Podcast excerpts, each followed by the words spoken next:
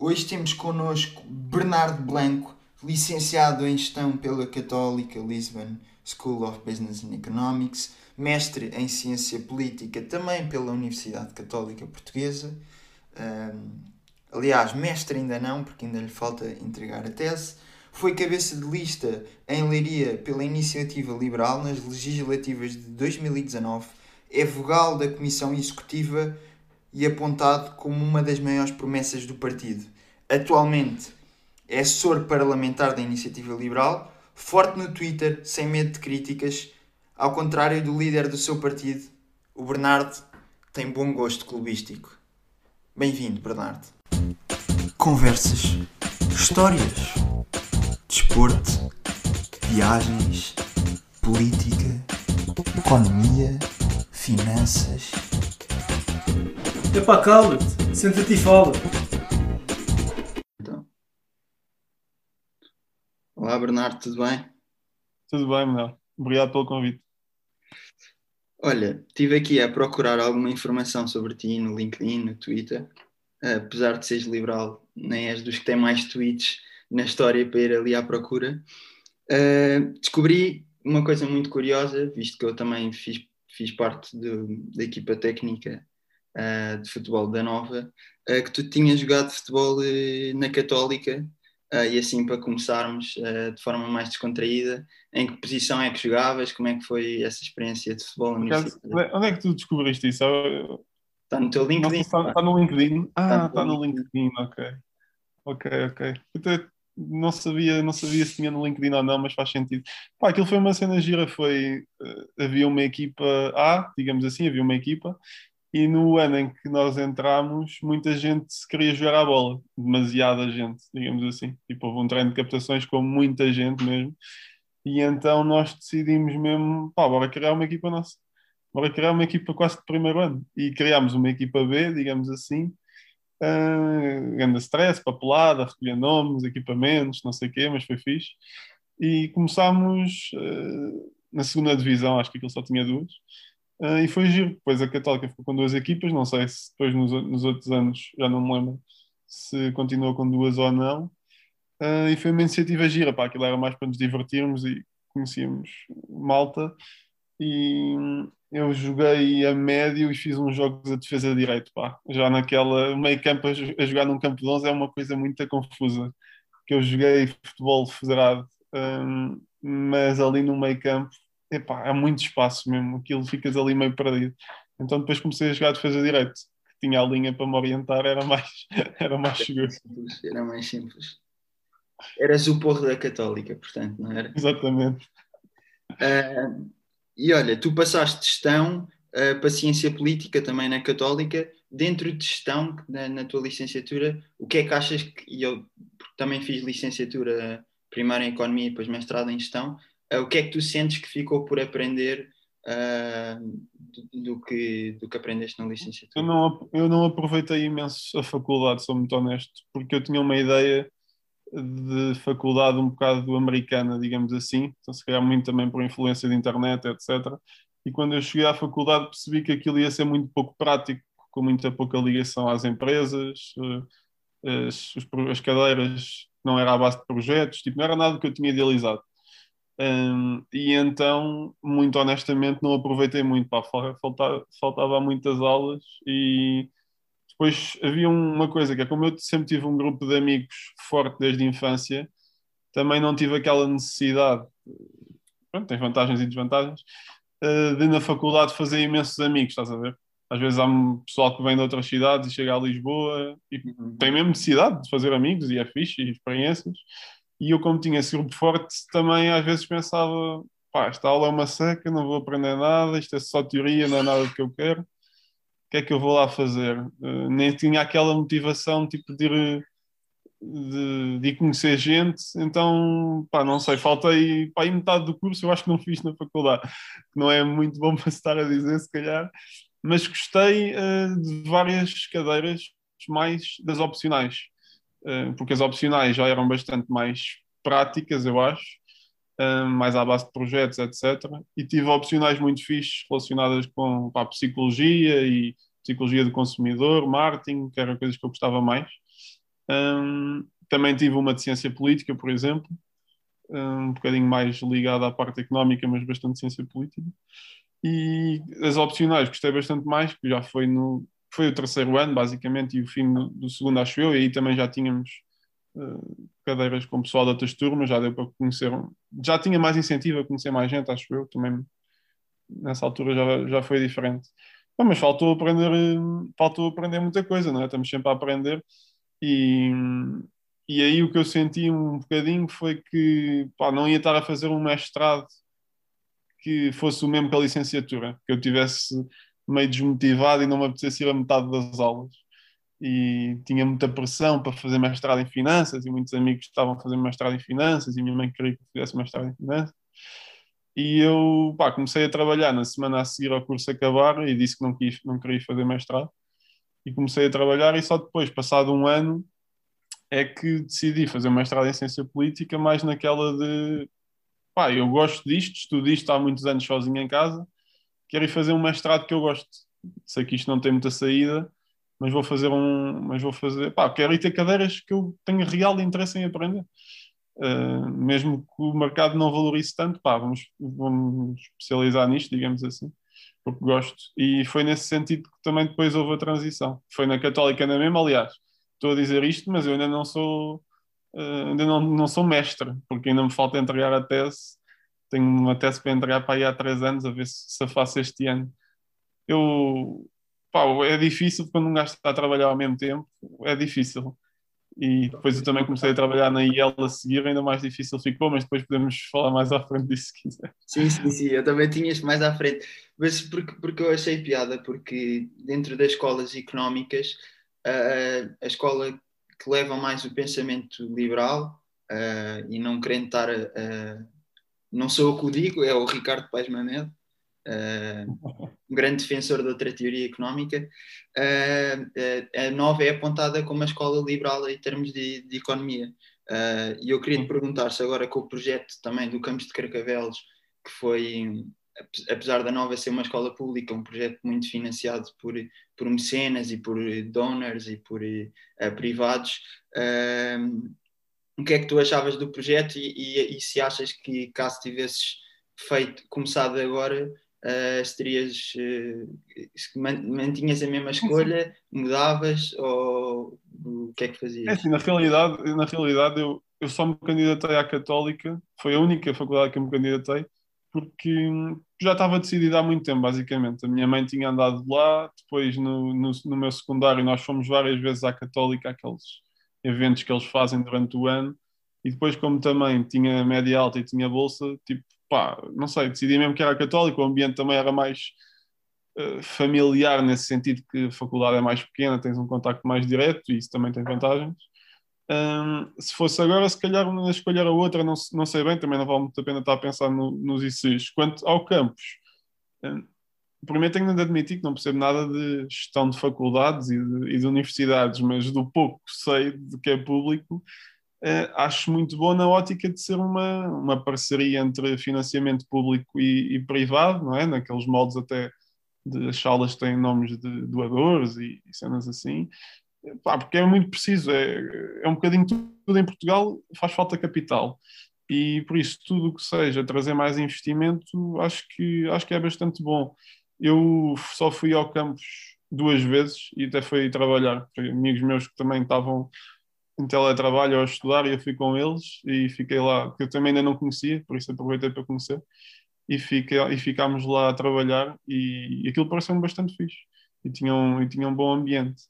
Um, pá, de resto, não sei se fosse na tal altura, se calhar agora ia para lá, não sei, que ele tem a vantagem de ser ao pé da praia, que para os estrangeiros deve ter bastante impacto, eu imagino. Tem várias, tem várias vantagens, mas uh, eu, eu acho que as, que as mais relevantes tu, tu falaste, que é uh, as faculdades necessitam drasticamente de, de investimento e de capital, Uh, e há muitas faculdades que infelizmente há alunos a ter uh, aulas com com salas onde chove e, e com condições péssimas e portanto eu não percebo como é que, como é que se pode criticar quando, quando se consegue fazer uma, uma obra como foi feita, com boas condições, com projetos inovadores, por exemplo, como uh, temos lá dentro um pingo doce. Tem um pingo doce muito fixe. É, é. Exatamente. Que é uma maneira também do, do pingo doce, quando conseguir estudar a ideia e ver como é que, como é que pode melhorar para. Aquele piloto do Pingo Doce. eh, Eu, aliás, nesse dia acho que jantei comida de Pingo Doce. Tive de instalar a app só para ver como é que aquilo funcionava. Ahm, e portanto acho, acho, acho que era uma coisa, uma- é uma coisa importante acontecer em mais faculdades, também para começar a trazer eh, esta parte eh, para Portugal, para termos um ensino mais de referência, mais de excelência, que traga mais alunos de fora, que traga mais capital. ah, e pronto, acho que isto era, era importante. Mas olha, voltando aqui para o teu mestrado de Ciência Política, ah, eu ia te perguntar o que é que te, apesar de já teres respondido aqui um bocadinho, o que é que te levou a fazer um mestrado de Ciência Política e o que é que te levou a militar na EL, a que sei que foste dos primeiros, assim, quase Basi- fundador. Basicamente, o, o- quanto ao mestrado, era isso, foi isso que eu já te disse mais ou menos há bocado, de querer fazer um mestrado que gostasse mesmo, e eu era mais ou menos autodidata, digamos assim, em ciência política. Aliás, eu fiz o, o mestrado, repito, a parte das, das cadeiras, fiz sem grande dificuldade, eu diria, porque pá, já sabia muita coisa do que se deu aprendendo sozinho, tipo nos últimos anos. Nos últimos anos, eh, pronto, sei lá, desde os 15 aos 20, para aí, eu aprendi muito política, filosofia política, etc., a ler sozinho em casa. E hum, depois também já conhecia várias pessoas no IEP, o que facilitou também a, a escolha. E o IEP tem um, apesar de ser uma faculdade muito pequenina, na Católica, tem um ambiente muito fixe, porque como é pequeno, pá, depois das aulas estás com os professores e vais beber cerveja com os professores e tal, é ali um ambiente e, e network muito bom. Hum, quanto à IEL, eu não fui fundador e foi um bocado tipo acaso, foi aquilo, porque o partido tem 90 fundadores ou 100 fundadores, uma coisa assim, e eu sou o 115, mas foi porque eu durante muitos meses não me quis juntar à associação. Antes do partido eh, foi constituída uma associação, que foi a associação que andou a recolher assinaturas, etc. Hum, e o Rodrigo Saraiva, que atualmente trabalha comigo não é, no, no Parlamento, hum, que é um dos fundadores principais, pronto, é dois, acho eu.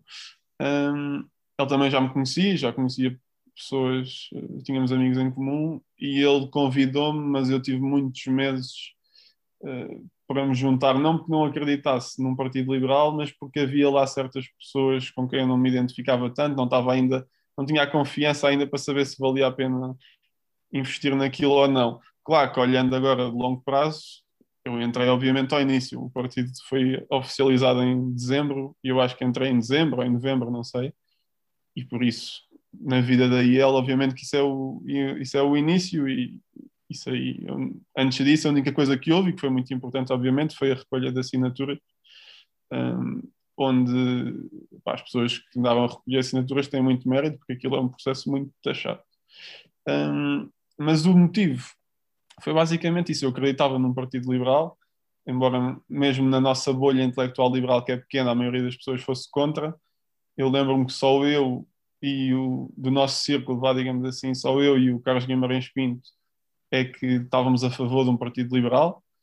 Hum, o Carlos, mesmo assim, ainda demorou mais uns meses a vir, mas tivemos alguns jantares, etc., para, o- para convencer, eh, porque as pessoas tinham muito aquela ideia de que algumas não queriam um partido só liberal, porque isso não iria ter resultado, irias ter 1%, e é preciso apostar no entrismo, os liberais entrarem no PSD, no CDS, etc. E outras não queriam mesmo por eh, filosofia, por não acreditarem, por acharem que um partido iliberal é quase um oxímoron. Hum, pronto, eu acho que pouco a pouco vamos provando que isso é errado, ainda não com todas as implicações na vida prática das pessoas que eu gostaria, mas também ainda só temos um deputado, Hum, por isso pouco a pouco vai-se vai -se fazendo e acho que com sucesso. E hoje que estamos a ouvir isto, saiu uma sondagem que já nos dá 5.7, foi a maior de sempre, por isso para quem estiver a ouvir, espero que quando ouvir daqui a uns tempos já seja 10 ou 11. E olha, era, era exatamente nisso que eu também eh, que eu ia pegar na minha próxima pergunta, que é uma das caras também mais jovens e, e mais fortes da juventude da EL eh, é a Maria Castelo Branco. E eu li um artigo que diz que foste tu que a convenceste a vir da JP para a EL. Como é que, como é que isso processou? Basicamente, eu, eu organizava vários eventos do, do Instituto Mises e um dos eventos foi no IEP, onde eu fazia muitos eventos, e a Maria e uma amiga foram assistir. Pai, ficaram no fim da fila. E eu, na altura, aliás, como tu sabes, a política tem muito poucas mulheres. A raça é para aí 20, 80. Por isso, todas as mulheres que aparecem, tipo, nós temos de tentar trazer. e então, na altura, foi tipo, o evento acabou, elas saíram mais cedo e eu virei para um amigo meu e disse, porque a Maria acho que participou, tipo, teve uma intervenção no, no evento que eu achei bastante boa, e eu disse, pá, preciso descobrir quem é é aquela miúda para trazer para, para ele. Então andámos a ver no Facebook nas pessoas que tinham dito que iam ao evento, encontramos, depois combinámos um café com elas e a Maria na altura já estava bastante descontente com a JP por ser mais, bastante mais liberal e não foi muito difícil porque ela identificou-se com as ideias e pronto, e foi aí que nos conhecemos e que ela veio.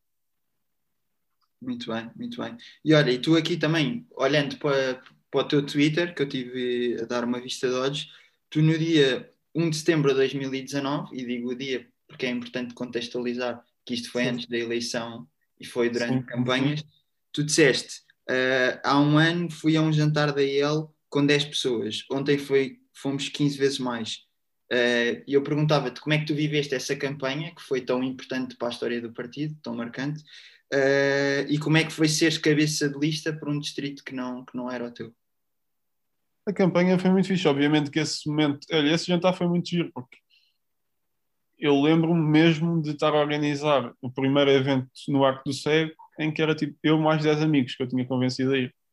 E andar a falar com pessoas que estavam lá na relva, pronto, e que andar a chateá-las para ver se queriam conhecer o que, é era a IEL. E nesse jantar em Oeiras, não sei, eram para aí 150 ou 200 pessoas, e tu estás ali a ver o crescimento, não é? De de tudo que durante um ano e um ano não, dois anos tínhamos estado a, tínhamos estado a fazer. E obviamente que isso dá bastante orgulho, não é? Um, quanto a, a minha, meu papel na, nessa campanha foi mais um papel nacional, porque eu desde o início que estou na IEL também fiz sempre parte, um, to, nas três direções que já tivemos, fiz sempre parte da equipa das redes sociais. Obviamente é o nosso maior meio eh, enquanto não tivemos maior acesso à televisão. E aí, nessa campanha, pá, praticamente todos os dias passava o dia nas redes sociais da IEL, porque nós tínhamos perfeita noção de que era em Lisboa e Porto, mas apesar de Porto num, num nível menor, tínhamos as nossas grandes hipóteses, por isso não, apesar de ser candidato em Leiria, fiz muito a pouca campanha em Leiria, porque pá, onde nós tínhamos reais hipóteses era em Lisboa. Aliás, eu cheguei a participar em debates uh, em Lisboa até. Do, às vezes saía das redes sociais para ir a debates, para fazer debates, e os debates foram em Lisboa, nem foram em Leiria. Porque nós, obviamente, sabíamos que era em Lisboa que podíamos eleger o deputado que, que, era, mais, que era mais importante. Mas concorrer foi giro. Tipo, eu, eu queria concorrer e falei com o Carlos Guimarães Pinto e ele disse que achava. Aliás, ele veio falar comigo, já não sei bem a história, mas chegámos à conclusão que, pá, que era bom, até para ir mostrar que tinha pessoal jovem, etc. Uhum. Obviamente que eu não ia concorrer por Lisboa, não é? Uh, não ia ser cabeça de lista de Lisboa. E depois, como eu tenho liga, muitas ligações à Leiria, tipo, meu pai nasceu lá, o meu irmão nasceu lá, nós temos casa lá, vou lá com regularidade a Óbidos. Hum, pronto, achámos que era bom. E foi basicamente isso. Agora, se me perguntas se volto a concorrer por Leiria, pá, provavelmente não, porque agora as nossas condições já são outras, já não precisamos de pessoas em listas só porque sim, etc. Eu claro. Se bem em Lisboa e aqui, é sempre, em Lisboa. É sempre complicado, não é?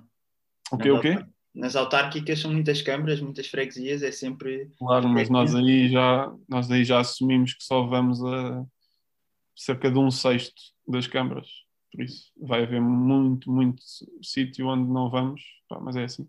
Claro, às vezes mais vale a pena não ir do que ir só para, para o papel. Sim, os objetivos são diferentes na, nas autárquicas, não é tanto não é o número de votos, tem mais a ver com os lugares, eh, os lugares eleitos, não é? Que tu consegues nas câmaras e nas assembleias. E é nisso que nós temos de nos focar, nos, agora mais nos conselhos onde somos mais fortes. Uhum. E olha, também no Twitter uh, vi uma história qualquer de rapar-se o cabelo. Como é que, como é que surgiu essa, essa história? Olha, por acaso é uma boa pergunta, como é que surgiu isso? Já nem me lembro, mas basicamente foi isso, foi uma promessa de...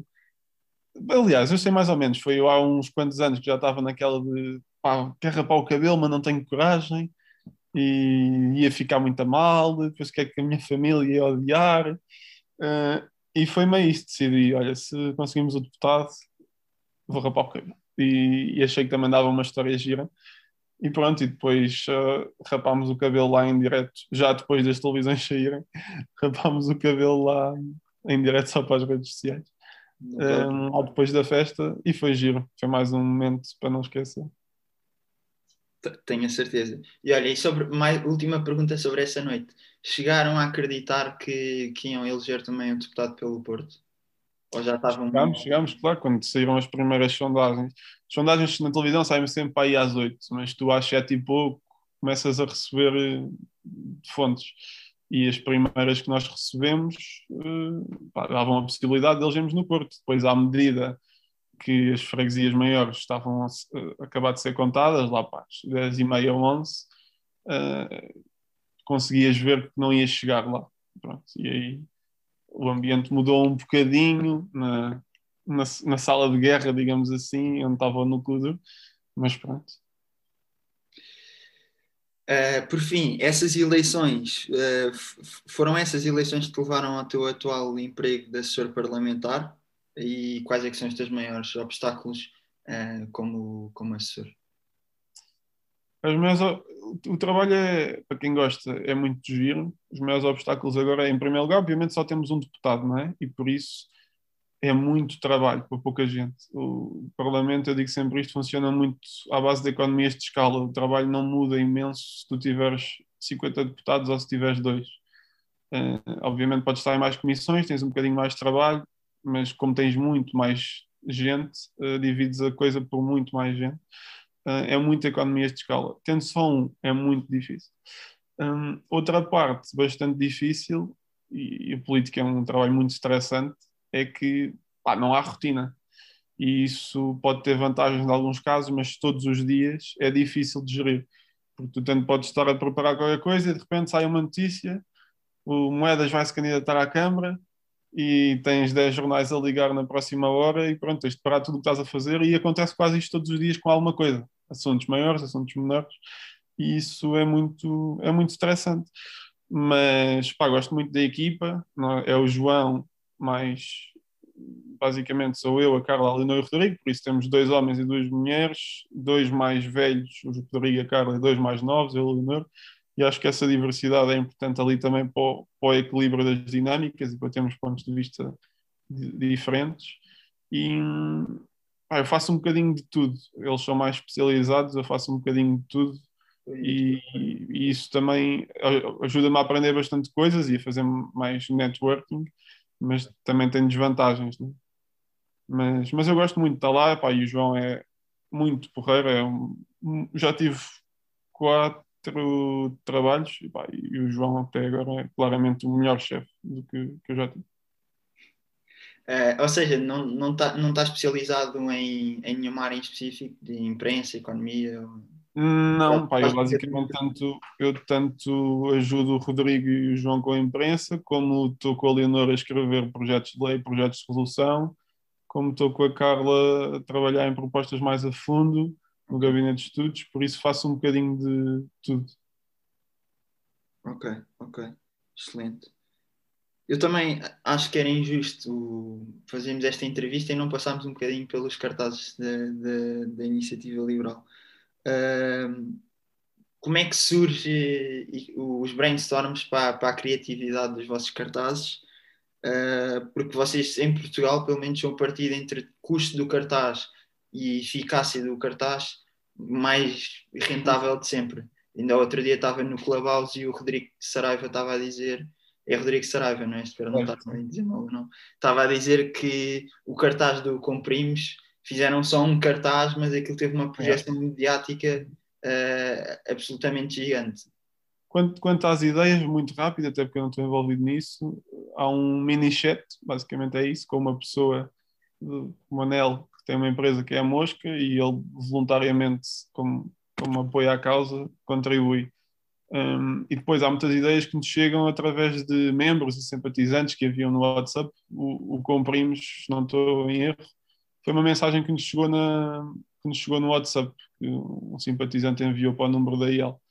Uh, e nós também utilizamos muito essa, essa informação da, da crowd, digamos assim. Pá, os cartazes são muito bons no sentido em que nós usámos para fazer cross-media, não é? Nós não tínhamos televisão, por isso o que fazemos é o cartaz que vai ser falado, colocamos nas redes sociais, fica viral nas redes sociais, como se houvesse muitos, mas não há, normalmente só há um ou dois, eh, e depois os que correm bem vão para a imprensa, e os que correm muito bem, que já houve três ou quatro ou cinco, eh, vão para a televisão. É basicamente para fazer cross-media. Claro. Pronto, tens tempo de, de, imprensa e televisão com pouco, com investimentos muito pouco, é um cartaz. Claro, e quando, e quando não tinham deputado nenhum, nem tinham quase. Sim, nem tínhamos mesmo televisão nenhuma, nenhuma, nenhuma, aliás. E mesmo antes disso, eu lembro-me de estar a escrever respostas para as primeiras entrevistas em papel e era tipo, era para abrir champanhe quando alguém nos queria fazer uma entrevista, estás a ver? Tipo, há dois anos, há dois anos e meio. Era, agora é uma coisa super banal, não é? Já nem temos às vezes paciência para responder, mas obviamente tem de ser. E olha, eh, eu tinha aqui dois tópicos, assim, os únicos tópicos mais políticos, mais sensíveis. Uh, um era sobre a saúde, o outro era sobre a TAP. Já lá vamos à TAP, que acho que é o que vai demorar sempre mais tempo. Uh, sobre a saúde, uh, eu acho que existe um bocadinho este mito que as pessoas não entendem bem qual é que é o modelo de saúde que vocês propõem e até quando o João Coutinho Figueiredo foi ao Ricardo Araújo Pereira até disse uh, para eles irem consultar o site e por, por, acaso fui ver o vosso site, vocês têm um site de uma forma muito simples das pessoas verem, mas acaba por por também, como está como tá só por bullet points, não ser tão fácil. Um... Não, o site está a ser, já agora ficas com exclusivo, que o site está a ser alterado porque não está, tá, não está no nível que nós queremos, nem em termos de design, nem em termos de conteúdos. Mas quanto à, quanto à proposta de saúde, é, fazendo um resumo muito rápido, é isso. Eu acho que é primeiro preciso as pessoas saberem que não sabem aliás, já tive em debates em faculdades de medicina e nem os estudantes de medicina sabem que não há só um modelo, não é? Não há só um modelo de sistema de saúde no mundo. E, e eu tive num debate em que estavam vários deputados, isto foi numa faculdade de medicina, e ninguém, o debate inteiro, fala sequer sobre, olha, há mais modelos. Tipo, ninguém fala sobre os outros modelos que existem. Parte-se tudo de nós temos um modelo e as alterações, pequenas ou maiores, têm de ser feitas dentro do mesmo modelo. Mas diz, diz. O, o vosso modelo é o alemão, é o Bismarck, certo? Basicamente, tu tens duas famílias maiores. Há muitos subtipos no sistema inglês e português, podemos dizer que são similares, não são exatamente iguais, mas para, para efeitos gerais, digamos assim, tens dois principais o, o Bismarck é o alemão e é, é esse que, que, nós defendemos, o SNS é mais ou menos a mesma coisa que o, que o inglês. Uh, depois, obviamente, dentro do, do Bismarck há muitos subtipos, o sistema holandês, o alemão, o suíço não são completamente iguais, mas pronto. Uh, só, só esta distinção entre duas grandes famílias, digamos assim, de modelos, as pessoas não sabem. E quando nós dizemos que queremos mudar de modelo, acham que é uma coisa mega irrealista, que é os Estados Unidos e não sei o quê. Metade da Europa tem um modelo diferente do que nós temos. Metade da Europa tem um modelo diferente do que nós temos.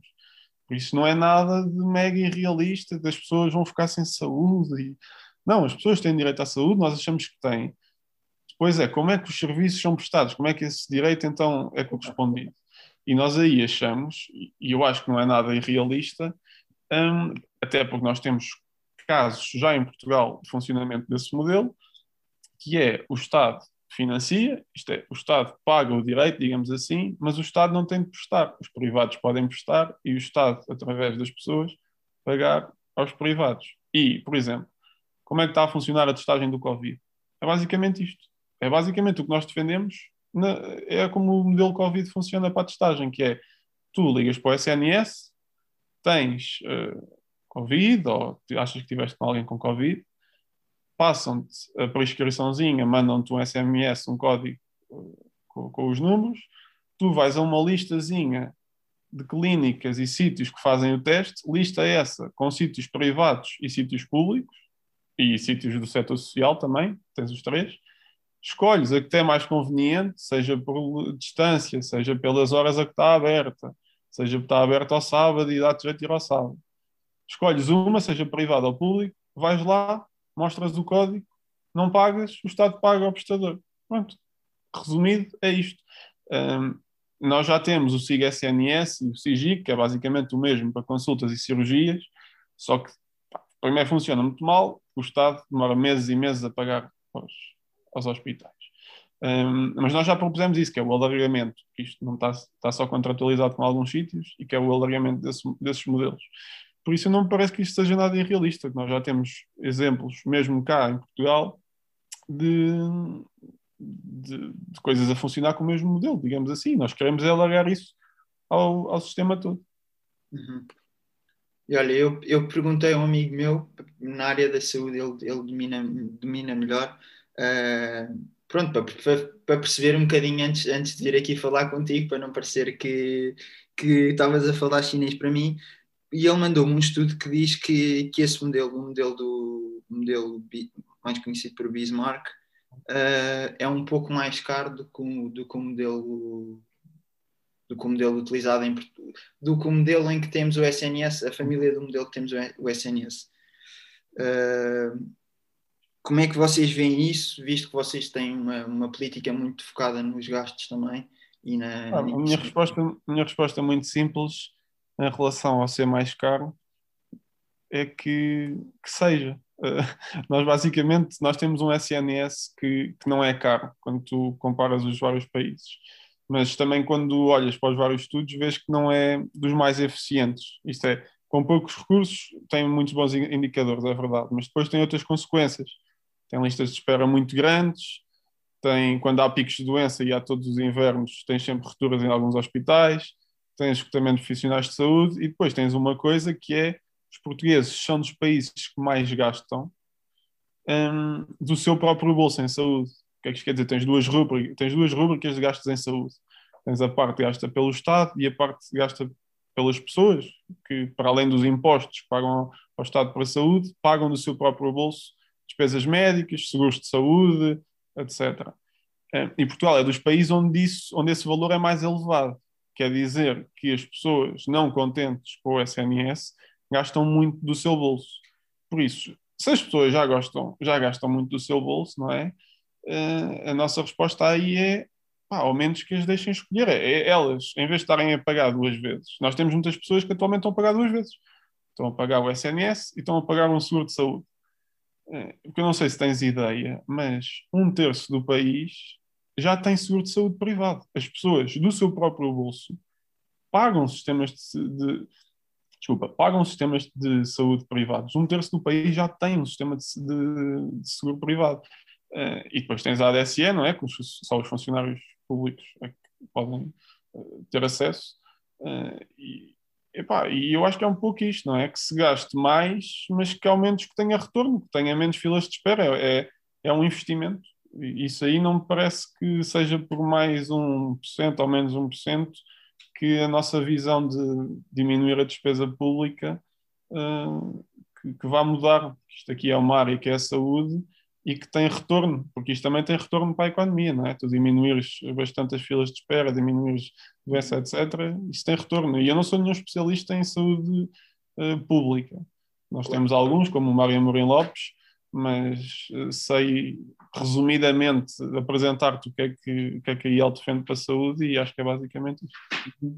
E, e, apesar de tudo, no mesmo estudo onde diz que é ligeiramente mais caro, também diz que, que as pessoas são uh, ligeiramente mais satisfeitas com esse, com esse sistema de saúde. Sim, sim. É, provavelmente deve ser aquele ranking, ou não é aquele índice do consumidor. Nesses aí, normalmente, os, os de Bismarck estão, estão melhor classificados, porque as pessoas estão mais era, um paper, era, era, mais paper, portanto, eu só okay, okay, tinha ali o, as conclusões e o abstract. Ok, ah, ok. Aquilo eram 100 páginas. Sim, sim, sim, sim. E olha, também vi num tweet teu que tu eras um grande fã de, de Jordan Peterson.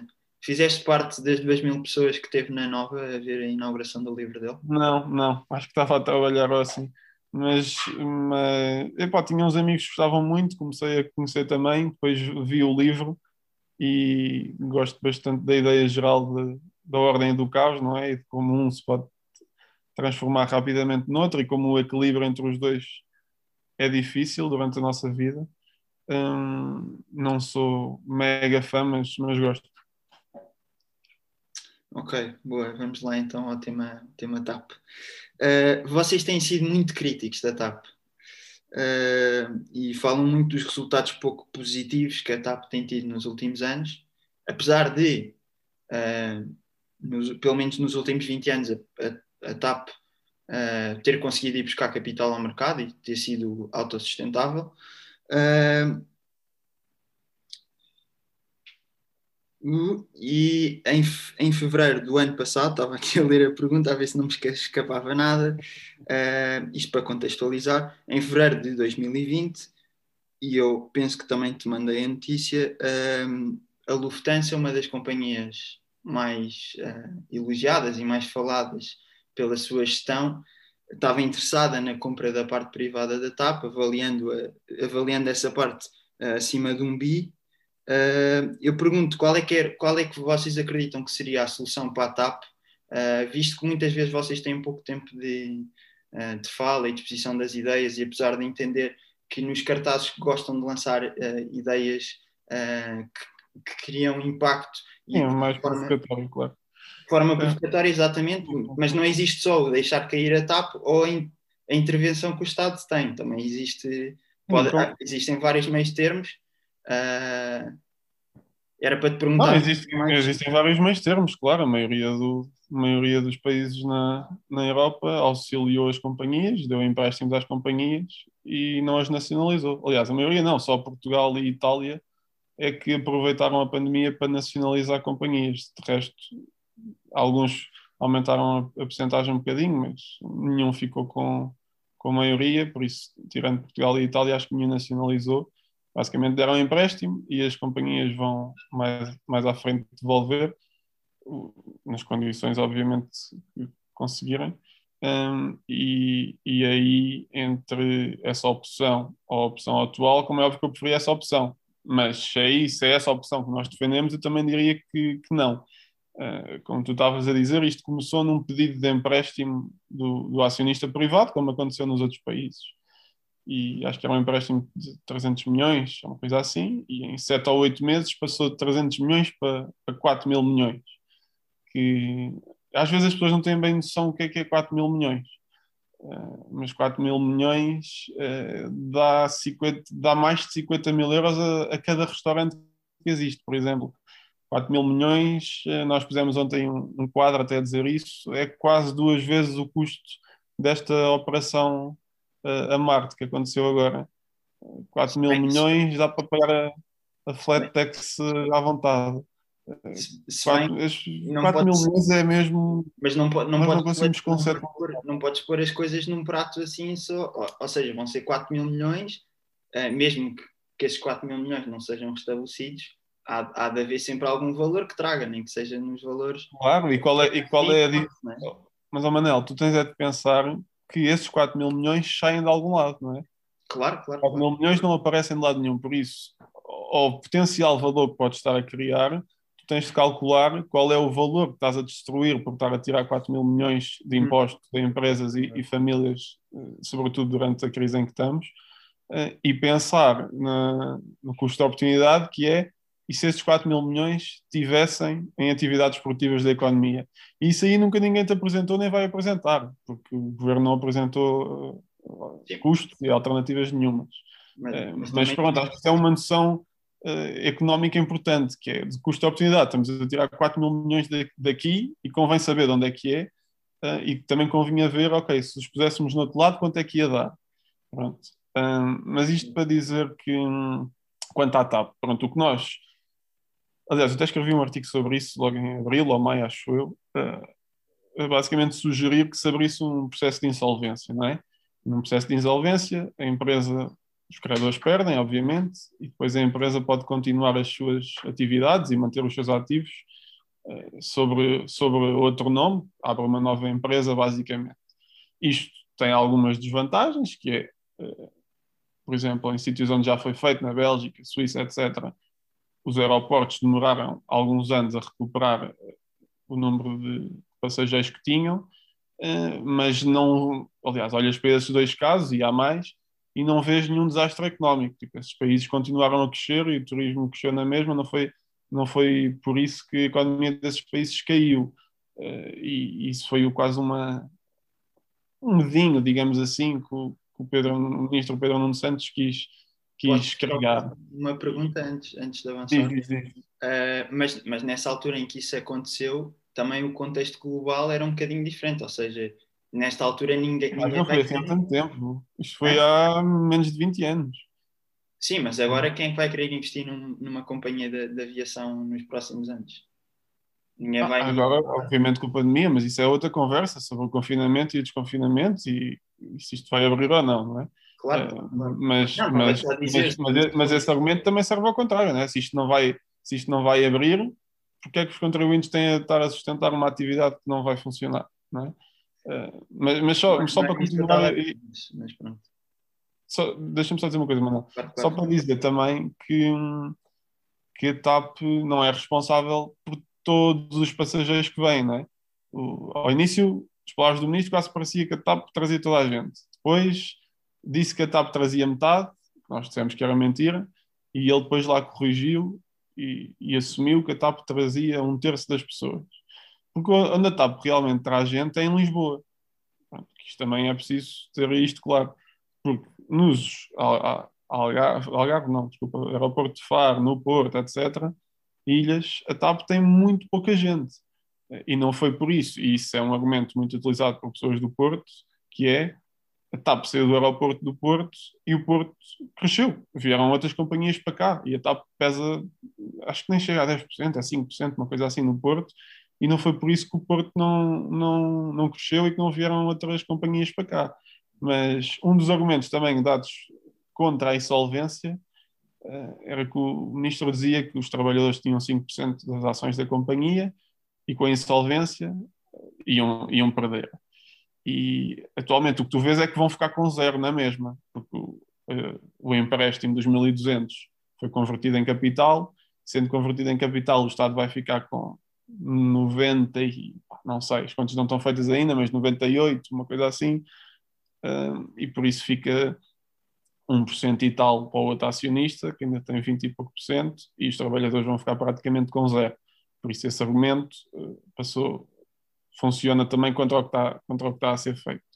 Mas, mas, eu queria só repetir aquela parte do início, porque acho que me parece bastante importante, porque às vezes as pessoas não se fala muito disso, e até há um texto do, do Bastiat, que é o que se vê e o que não se vê, uh, e é preciso ter atenção ao que não se vê, aos custos que não se vêem, não é? Estamos a tirar, este ano tirámos 1.200 milhões de um sítio, e é preciso ter atenção, ok, esses 1.200 milhões não foram para outras atividades mais produtivas. É preciso ter atenção, o tal no outro dia dizia isso, e eu até desenhei um quadro que a IEL publicou com isso, que o ano passado as medidas de apoio ao emprego é, as medidas de despesa uh, foram 1.500 milhões. A TAP recebeu 1.200. Uh, nem estou aqui a incluir a, a parte do, do layoff da TAP. Por isso, a TAP recebeu quase tanto como as despesas, as despesas todas de apoio ao emprego. E a TAP, obviamente, não pesa metade na economia portuguesa, agora deve pesar para aí 0,7 ou 8. Uh, pronto, e eu acho que é bastante isso. O valor é muito desproporcional, até percebo quem argumente que se tem de apoiar, mas acho que é bastante consensual que o valor é totalmente desproporcional face ao tamanho da nossa economia e, por outro lado, quando tu comparas com as outras, com as outras empresas europeias e pões os resultados em termos relativos, o valor é totalmente desproporcional porque a TAP antes já não tinha e agora não vai ter capacidade para pagar. E foi isso que nós dissemos desde o início, que isto não era nenhum empréstimo, o governo estava a fingir que era um empréstimo, isto, como é óbvio, é dinheiro que não volta, não é? Tanto que no orçamento suplementar, depois, a rúbrica destinada à TAP já vinha como despesa de capital. E sendo um empréstimo, nunca poderia estar como despesa de capital. E nós, na altura, fomos os únicos a dizer isso. O João disse isso no Parlamento, ninguém quis saber. Eh, depois, passado quatro ou cinco meses, em, dezembro, agora quando foi o plano de reestruturação, a imprensa lá percebeu e lá se lembrou e fez umas notícias com isso. Pá, mas é mesmo falta de cultura de, se isto está no orçamento como despesa de capital, não é um empréstimo. É o governo está a mentir. Tipo, está aqui no papel. e ninguém quis saber durante 5 ou 6 meses. Acho que agora toda a gente já percebeu que o dinheiro não volta. Não? É? Mas pronto, acho okay. que basicamente é isso. É injusto para o momento em que estamos e é desproporcional. Isto pondo aqui a, a parte ideológica de fora, percebo que haja gente que acha que se deve apoiar, claro. Ok, ok. Uh, eu só tinha aqui dois, dois pontos a fazer. Um, tu falaste muito do custo de oportunidade e acho que uh, com bases económicas, e é a primeira coisa que nós damos em economia, é, obviamente é importantíssimo de sabermos qual aplicarmos o dinheiro em A, estamos a perder a oportunidade de aplicar o dinheiro em B ou, ou em B, C e D e no que seja. Uh, sim, uh, mas também existe um custo de oportunidade de se tu deixares a, a, a TAP ir em, em, insolvência e os custos que, que isso vai trazer de, de rotas estratégicas que tenhas no momento ou uh, de teres que fretar outras companhias para fazer esses voos, para trazer os teus imigrantes, etc, etc. Não estou a dizer que, que este custo uh, seria obviamente maior do que o outro, mas estou a dizer que também é um, é um ponto que, que importa pôr na balança. E, e queria-te só reforçar que não estou aqui a dizer que acho que a maneira como as coisas foram feitas que foram feitas da maneira certa, porque uh, não consigo aturar o, o, ministro Pedro Nuno Santos.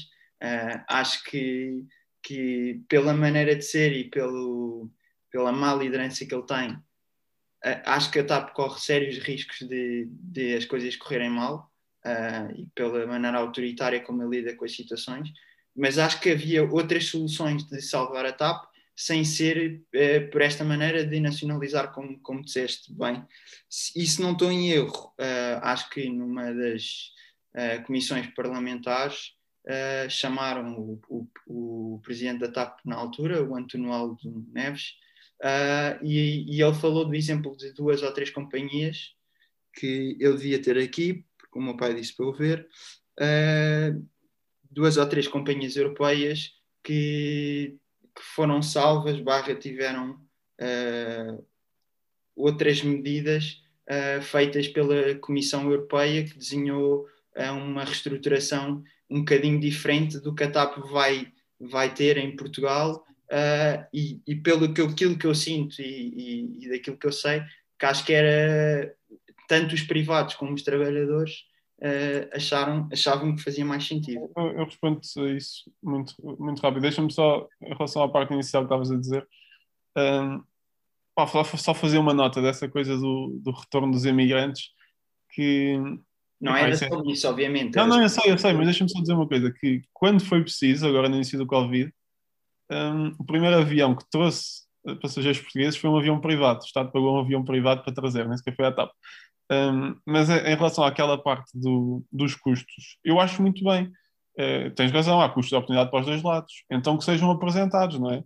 E era isso que eu estava a dizer há, há bocadinho, é que durante nove meses nunca nos foi apresentado, nos, uh, não estou a dizer parlamento, estou a dizer portugueses que estão a pagar, nunca nos foi apresentado um, olha, estes são os cenários alternativos, temos esta escolha, esta escolha, esta escolha, tem estes custos, estas desvantagens, etc seja a insolvência, seja um empréstimo normal, seja um empréstimo com aumento de capital, seja uma nacionalização, pá, nunca foi sequer feita uma comparação. Não.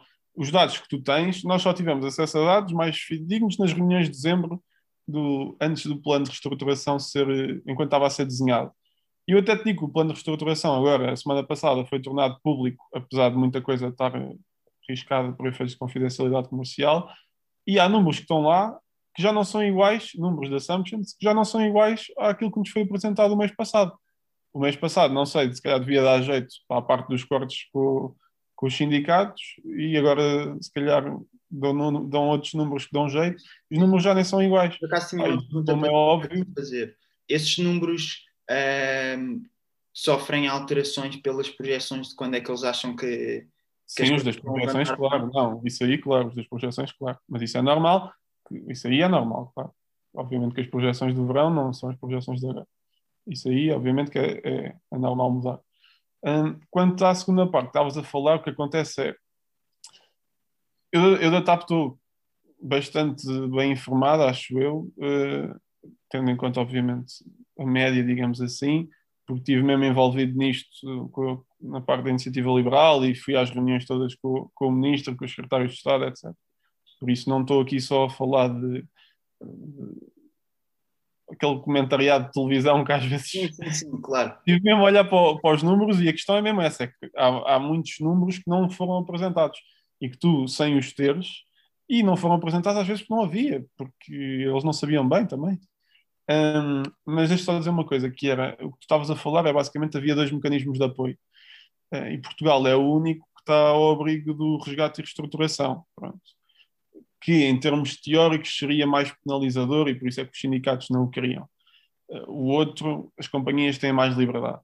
Eh, mas aí eu concordo com o ministro numa parte que é, na prática, as outras companhias também estão a efetuar, também estão a efetuar cortes, a sérios. Não é por estarem uh, obrigadas ou não, a TAP ia na mesma ter-os a efetuar. Mas pronto, pode-se discutir isso, pode-se discutir porque é que a TAP está e outras não estão. Uh, um dos argumentos é que, por exemplo, a de Itália não está e devia estar, e o governo também acha que devia estar e que são ilegalidades uh, cometidas.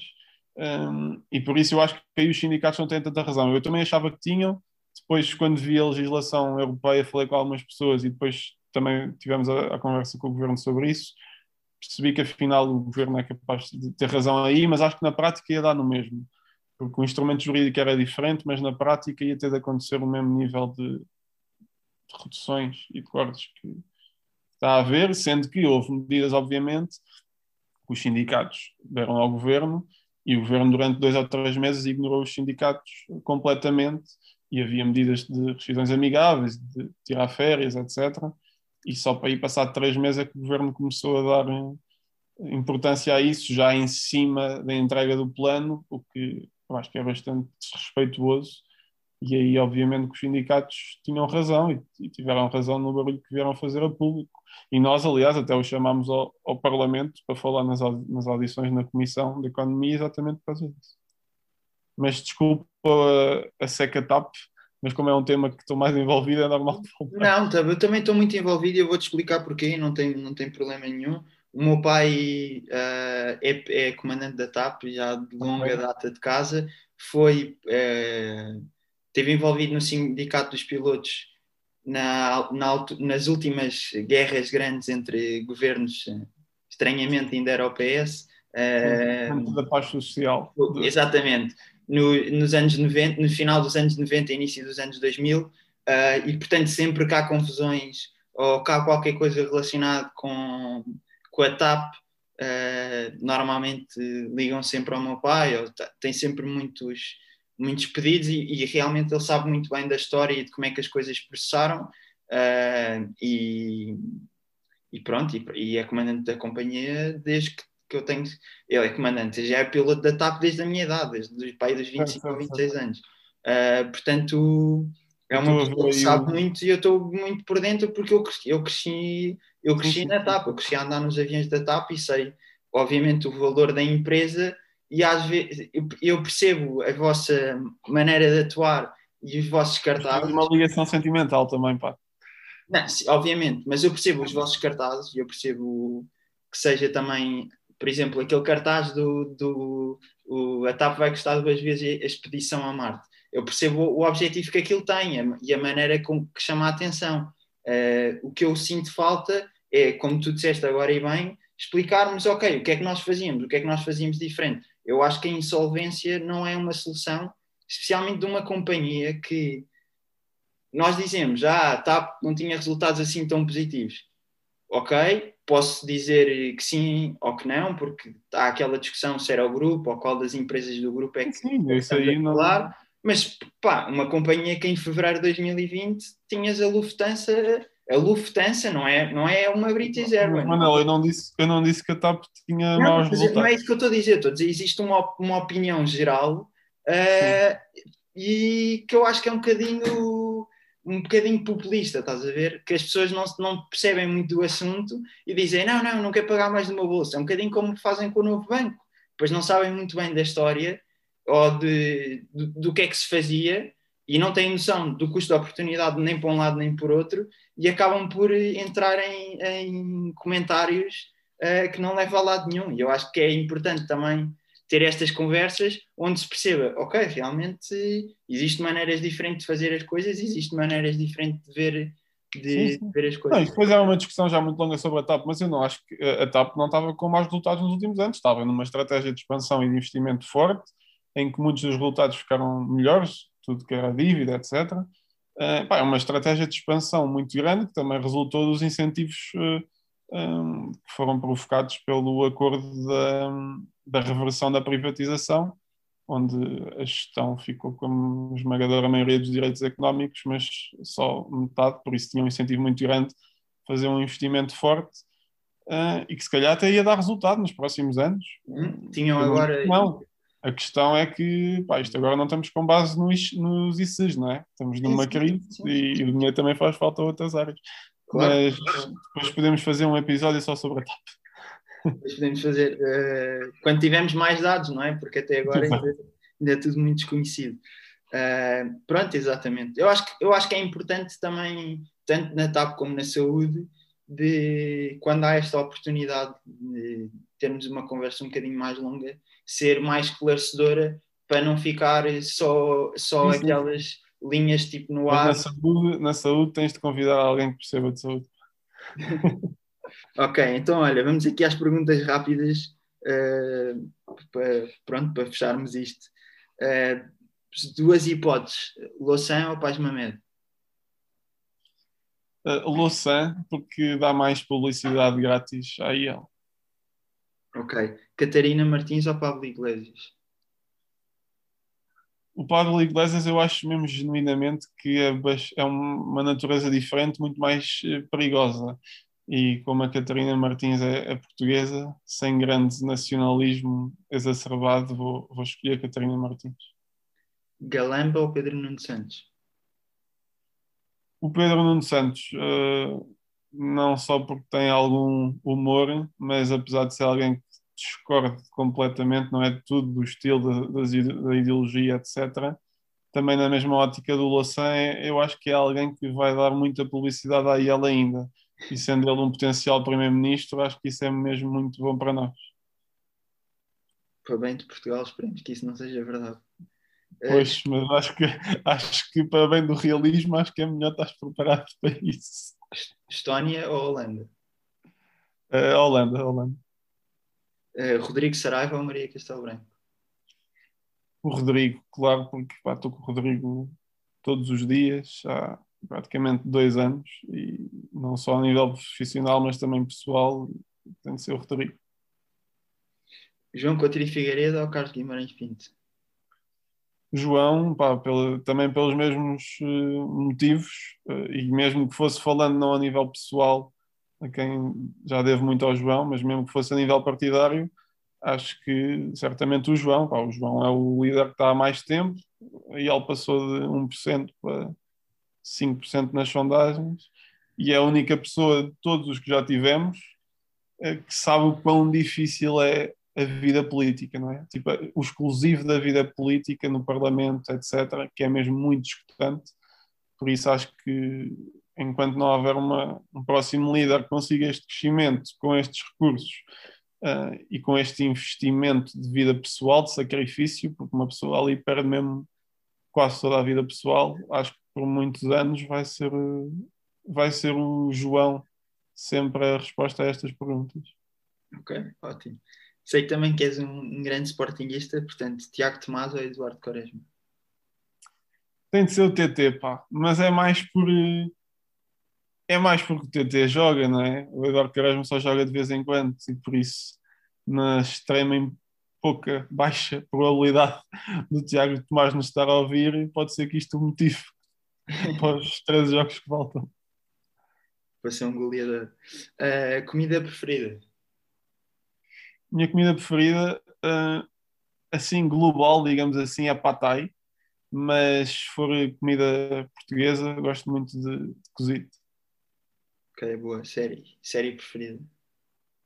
Série preferida é o Sherlock. Muito bom. Ok. Eu sei que também és um grande fã do, do Kanye West. Música preferida? Olha, isso é muito difícil porque ele tem tantas músicas e eu gosto de tantas. Acho que não gosto assim de nenhuma, tipo, uh, que adoro. Gosto mesmo de muitas ao mesmo nível, mas uh, assim, para mais motivar, gosto do, do Otis com, com o Jay-Z e do novo álbum, novo álbum não, já tem para aí dois anos quase, do Jesus is King, que é mais gospel, gosto muito do, do Sila. Ótimo. E por fim, o, de forma muito resumida, maior momento de felicidade. Mas também é muito difícil. Um, eu tenho vários momentos de viagens. Um, fiz a, uma fiz à Tailândia e outra a Miami, gostei muito. E na Tailândia lembro-me de. Estávamos na praia, isto foi em novembro, mas lá praticamente estava verão. Uh, já estava um grande sol e de repente começou uma chuvada gigante, tropical. Um, mesmo o oposto, do nada, do nada. Estava grande sol, do nada, grande chuvada tropical mas nós, não sei se sabes, aquele sentimento de ninguém estava preocupado. Começou uma chuva tropical, tudo muito tranquilo, fomos para o hotel, ou para o hotel meio andar, meio a correr, mas tipo divertidos, e chegámos ao hotel, íamos para o quarto e pensámos, pá, vamos mais é para a piscina. tipo uma, uma chuvada tropical, bora para a piscina. E, mas acho que neste momento, acho que pá, estar com os amigos a rir é mesmo um momento de felicidade de cada, cada semana para os tempos que vivemos. Por isso é a minha recomendação. Pá. Estejam com os vossos amigos dentro do possível, obviamente, de, de regras sanitárias, mas faz muita falta por estes tempos e acho que a felicidade também está nesses pequenos momentos com os nossos. É verdade, é verdade. Olha, Bernardo, mais uma vez obrigado aqui pela tua disponibilidade. Obrigado pelo convite, mano. Acho que foi aqui uma conversa muito interessante. Uh, e pronto, Agradecer mais uma vez. Obrigado, eu. Um abraço. Pô. Um abraço.